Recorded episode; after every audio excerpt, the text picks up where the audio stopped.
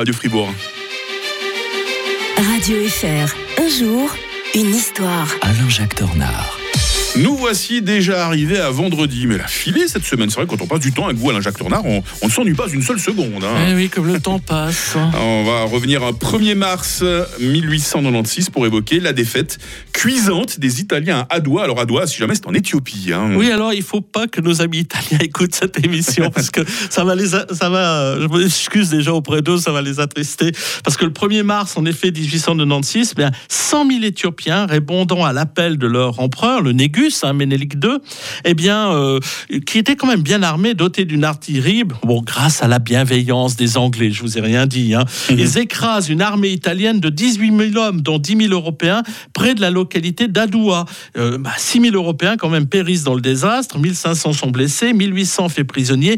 L'Italie sort profondément humiliée et meurtrie de cette aventure coloniale entamée 15 ans plus tôt. Parce que c'est l'époque où on se partage l'Afrique, les Européens. Et puis euh, finalement, les Britanniques euh, se disent, oh, tiens, attention, euh, eux qui avaient, ils ont mis la main sur le Soudan, sur l'Égypte, ils ne voient pas d'un bon oeil que les, les Italiens veuillent mettre la main sur l'Éthiopie, parce que ça donne un, au- un autre empire que le leur, le- leur hégémonie sur l'Afrique orientale. Vous savez que l'Éthiopie, on l'appelle, c'est le pays des hommes brûlés en grec. hein. C'est un très ancien empire euh, qui était d'ailleurs un des premiers passés au christianisme, hein, euh, Mm. déjà dans, dans l'Antiquité.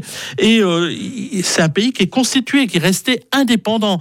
Et donc, ils, avaient vraiment envie de, de rester ce qu'ils étaient. Mais on- du côté italien, on, on veut une politique de prestige. On a unifié l'Italie après la prise de Rome. Il faut se bâtir un empire colonial. Le roi rêve d'être roi et empereur d'Éthiopie, le roi d'Italie. Et oui, mais ça se passe pas comme ça. Et, c'est souvent l'orgueil qui perd euh, les, États qui attaquent en pensant qu'ils ont affaire qu'à des euh, Éthiopiens mal, armés. Eh ben non, pas du tout. Ces Éthiopiens ont été bien, euh, bien préparés, bien armés, comme je l'ai dit tout à l'heure, avec l'aide des, Anglais. Ils vont pas oublier l'affront, euh, les Italiens, puisqu'après, ils vont essayer de mettre la main sur la Libye. Ils vont d'ailleurs réussir. Et dans les années 30, Mussolini prendra sa revanche en attaquant l'Éthiopie. Vous Mhm. savez, il y a cette image d'ailleurs de Alice Selassie se présentant à la Société des Nations à Genève pour euh, défendre son pays. Et ça va coûter cher à cette Société des Nations, ça va quasiment la tuer.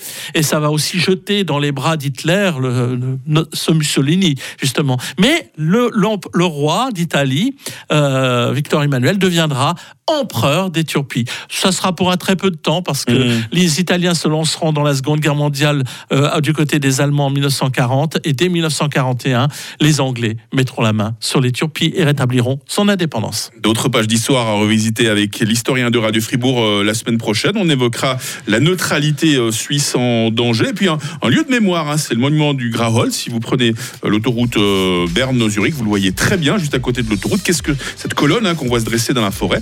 Eh ben, on va parler la semaine prochaine avec vous, Alain Jacques Tornard. Passez une bonne fin de semaine. Bonne fin de semaine à tous. Et 7h moins 20 sur